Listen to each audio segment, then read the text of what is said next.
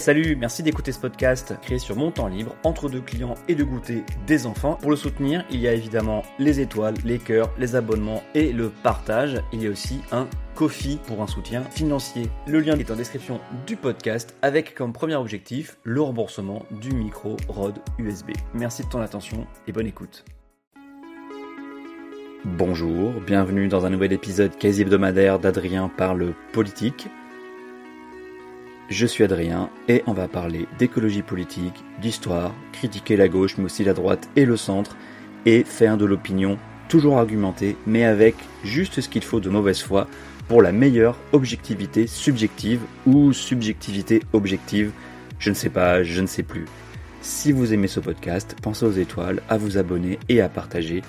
Je vous souhaite une bonne écoute une série qui parle de politique. Super, c'est si rare comme sujet. Je me suis empressé de regarder les 6 épisodes de En Place, la série Netflix avec et de Jean-Pascal Zadi qu'il co-réalise avec François Usan, un mec avec qui il a déjà fait Tout simplement noir, l'excellente surprise de 2020 que j'ai vu sur Canal+, pas au cinéma. Les fictions qui causent politique ne sont pas légion à être de bonne qualité parce que c'est un univers pas forcément évident à montrer. Au fond, c'est très chiant. C'est surtout des réunions et des gens en costume qui se parlent. C'est pour ça qu'une série comme House of Cards prend très vite le chemin du thriller politique, loin de tout réalisme, avec des personnages très haut placés qui se salissent eux-mêmes les mains en suicidant un congressman, en poussant une journaliste sous un train, ou le secrétaire d'État dans les escaliers, en se rencontrant entre chefs d'État sans aucun interprète, etc. Il faut tout le talent d'un dialoguiste comme Aaron Sorkin pour magnifier les réunions et multiples rencontres de travail dans À la Maison Blanche, The West Wing en anglais, et rendre tout ça intéressant, voire palpitant. Ou il faut aussi l'humour de VIP, série réaliste dans la mesure où la vie et le travail de la vice-présidente américaine sont montrés comme un travail d'équipe, façon, par contre, The Office. Car c'est un des grands défauts récurrents de séries et de fictions qui mettent en scène la vie politique, l'absence de collectif. On faire montrer des gens seuls ou en tout petit groupe parce que c'est plus cher en acteur, sinon plus compliqué à écrire et que ça amoindrit la tension dramatique. Une décision qui pèse sur les seules épaules du Commander-in-Chief, c'est plus intense qu'une recherche d'équilibre collectif ou une discussion d'agenda avec toute l'équipe.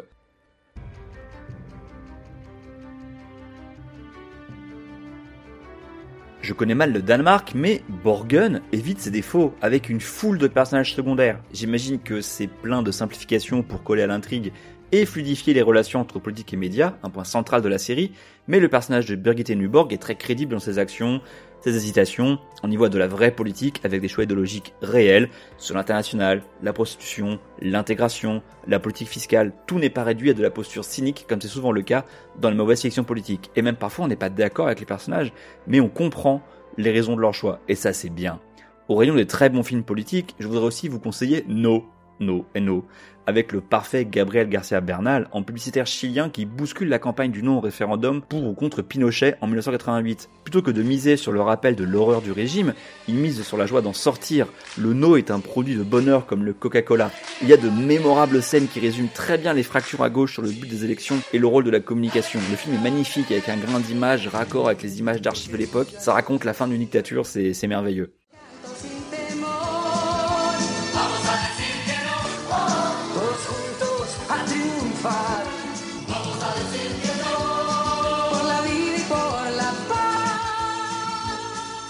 Pour essayer d'être exhaustif, je voudrais aussi parler d'une catastrophe française, L'état de grâce, série en 6 épisodes de 52 minutes sortie en 2006 avec une présidente française qui tombait enceinte. Le titre un jeu de mots, hein, vous l'avez j'espère. C'était complètement dépolitisé, elle était élue par hasard et n'avait comme passé politique avant d'être présidente qu'une vie militante à droit au logement. C'est louable, mais euh, ça fait pas lourd pour être élu. J'ai lu beaucoup de mal de Marseille, la série, hein, pas la ville. Mais comme je ne l'ai pas vue, je réserve mon jugement. En tant que néo-marseillais, je me dois de la regarder. Putain, Kong, Depardieu et Guillaume, Canet à Vélassan, ça ne se refuse pas. Au niveau de la fiction française, on a eu du bon aussi. Je retiendrai trois longs métrages. L'exercice de l'État, Alice Elmer et Les Promesses. L'exercice de l'État met en scène un ministre des Transports et ses ambitions avec un président qui ressemble un peu à Sarkozy, mais on le voit à peine dans le film. C'est une photographie des petites mesquineries et des grands complots façon billard à trois bandes au plus haut sommet, avec des rappels brutaux sur la condition humaine universelle, vite oubliée, grâce ou à cause du pouvoir. On y voit aussi bien des politiques que des hauts fonctionnaires, pas tous convaincus du bon état de la République et son système. Michel Blanc est génial en directeur de cabinet qui écoute des discours célèbres en prenant son bain.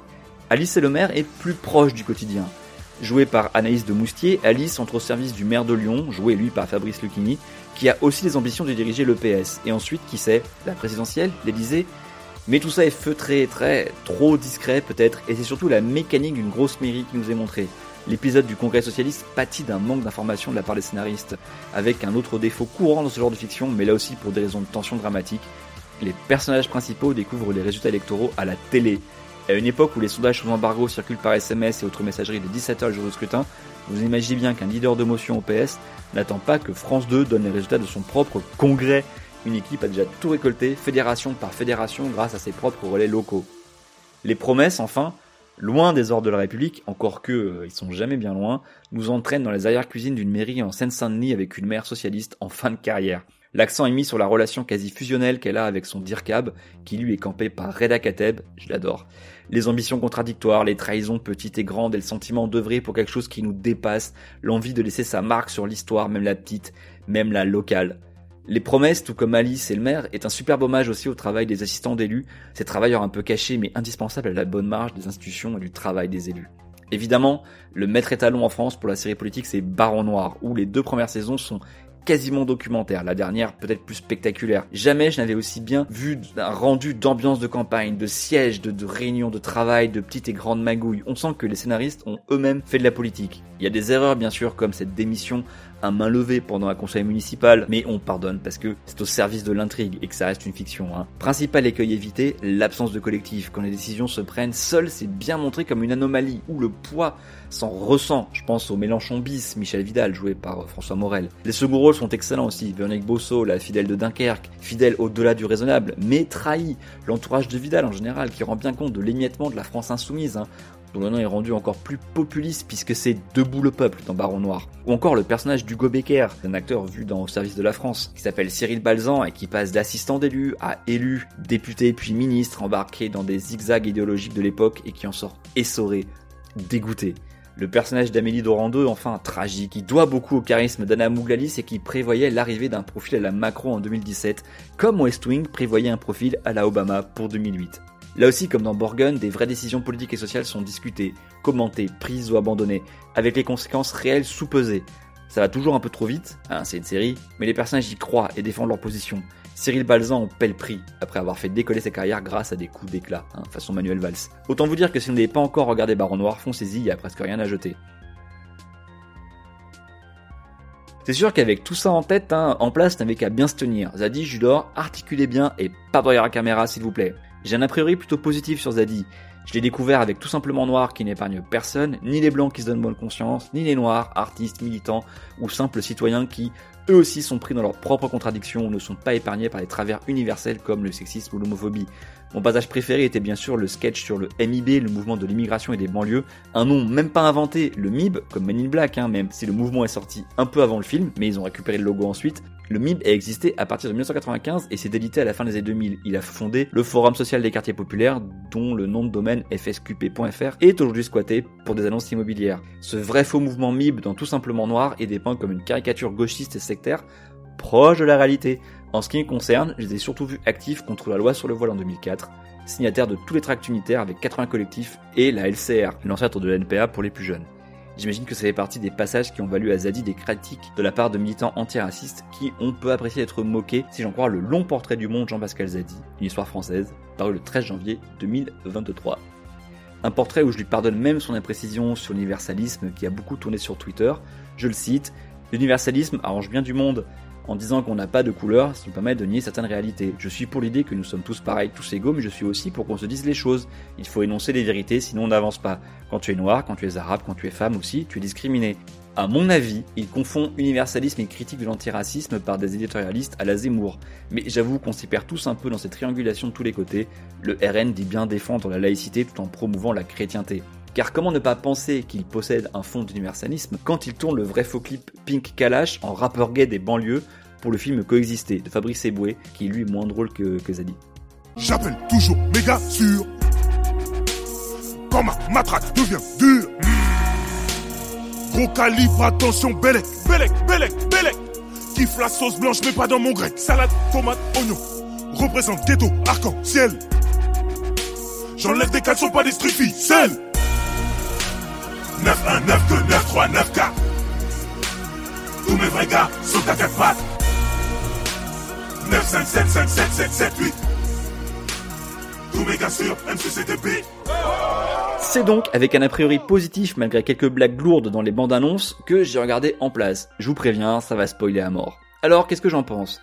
Sur la miniature de l'épisode, j'ai mis 2 étoiles sur 5. À vrai dire, ce serait plus 2 étoiles et demi. Je suis très mitigé. Je vais commencer parce que je n'ai pas aimé du tout, ce qui va pas selon moi, avant de finir sur le positif. Car oui, j'ai ri et je pense que c'est avant tout le but de la série. Tout d'abord sur le format, ce n'est que 6 épisodes de 30 minutes. Au moins, le binge-watching est faisable et rapide. Mais ce format d'épisode court me paraît bancal sur une série aussi petite. Ça me fait plus penser à des saisons, normalement 20 minutes, des saisons d'au moins une dizaine d'épisodes. Et justement, là, ça aurait pu être resserré en un film de 90 à 120 minutes. C'était à mon avis largement suffisant. C'est un défaut courant dans les mini-séries des plateformes comme Netflix et Disney+, ça leur permet d'augmenter leur watch time et la rétention des abonnés. Des productions comme Falcon et Soda de ou Obi-Wan Kenobi en sont de bons exemples. Il y en a sûrement d'autres, hein, désolé, j'ai pas le temps de tout regarder. Je trouve donc que ça manque de rythme, avec énormément de temps mort, comme s'il fallait absolument arriver au bout des 20 minutes. C'est court, mais mou. D'autant que le suspense est tué dès le début du premier épisode. On connaît la composition du second tour avec la présence des candidats marginaux que sont Stéphane Blé et Corinne Douanier, la caricature Sandrine Rousseau. Ensuite, on commence l'histoire trois mois plus tôt, seulement trois mois avant le scrutin. Trois mois? On arrive au principal défaut d'en place, je pense, son affreux manque de réalisme. J'ai dit que si les erreurs étaient au service de l'intrigue, ça pouvait passer. Pour House of Cards, il faut le prendre comme un scaler, voilà, et les petites bourdes de baron noir sont vite pardonnées. Mais là, dans En place, c'est tout le temps. J'explique rapidement, rien ne sonne vrai. Or, pour que l'histoire de Stéphane Blé résonne mieux, ça aurait mérité d'être un peu plus ancré dans le réel de la vie politique. Que les partis ne soient pas nommés pour de vrai passe encore, même si Mitterrand, Taubira et Chirac sont nommés, et les socialistes aussi, pour les disqualifier d'emblée. Le coup des trois mois sonne faux car c'est trop court pour qu'un accident comme Stéphane Blé remporte une élection. Oups, spoiler. Petit détail important, il voit à la télé les spots officiels des candidats. S'il y a ces spots officiels, la campagne a commencé et il ne peut donc plus être candidat. Je chipote, mais rien n'empêchait le scénario de commencer plus longtemps avant l'élection, un an par exemple, ni au scénariste de se renseigner un peu. Outre ce manque d'ancrage dans la réalité, c'est l'ambition qu'il manque à la série. Une ambition dans l'écriture des personnages, même si certains sont bien trouvés, j'y reviendrai dans les points positifs.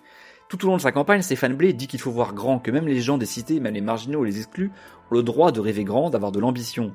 Pensez printemps, les amis Ce qu'il fait précisément en se présentant à la présidentielle, même si au départ il ne veut que porter un message, sans gagner, comme la plupart des candidats dits petits dans la vraie vie. C'est justement cette ambition qui manque à la série. Il y a très peu de figurants dans les scènes de foule, très peu de décors. À aucun moment on ne ressent le tourbillon qui est une campagne électorale présidentielle. Alors, est-ce que ça manquait de thunes? Je sais pas. Euh, mais bon, il y a plusieurs choses qui, qui clochent. La meute de journalistes au moindre déplacement. Là, ce ne sont pas six micros qu'on voit, mais un mur d'une vingtaine de caméras, micros et enregistreurs divers.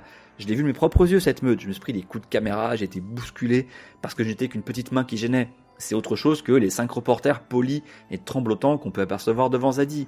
Le délire de l'agenda aussi n'est pas rendu, même pour un candidat sans chance de gagner. Les invitations médias pleuvent, c'est du pur délire. Là, on voit les candidats qui glandouillent, même les principaux. Désolé, mais non, ça sonne faux. Même chose sur le budget de campagne et les salariés, on ne plaisante pas avec ces choses-là. Pas de bénévolat dans l'équipe de campagne, pas d'improvisation comme c'est montré. Évidemment, je me répète, mais c'est pas un documentaire, hein, mais dans une série comme VIP, on rit parce que tout ce qui entoure les situations loufoques paraît crédible. Les magouilles de Baron Noir nous passionnent parce que ce qui les entoure est constellé de rappels au réel.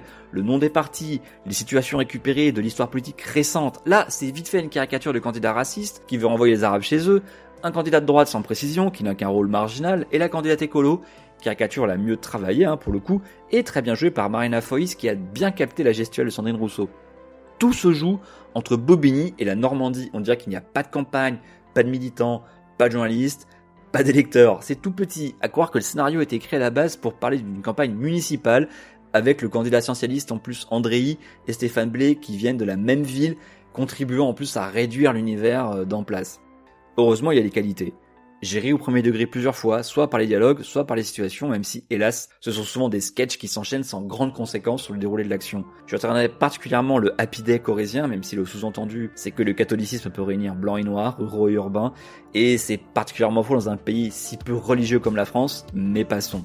Le retour surprise du papa de Blé pendant le débat d'entre deux tours, avec des séquences façon sacrée soirée donc, mais, j'ai déjà parlé du manque de réalisme, ce retour surprise est aussi très drôle et pas avec la figure du père, absent pendant 27 ans, et qui fait comme si de rien n'était. Je retiendrai aussi la comédie Black Lives Matter d'Eric Judor qui surjoue le mec contrôlé au faciès, alors que le gendarme ne fait que lui demander si tout va bien, et c'est même le cousin débile de Stéphane Blé, antisémite et complotiste soralien, qui va sortir gagnant de l'échange.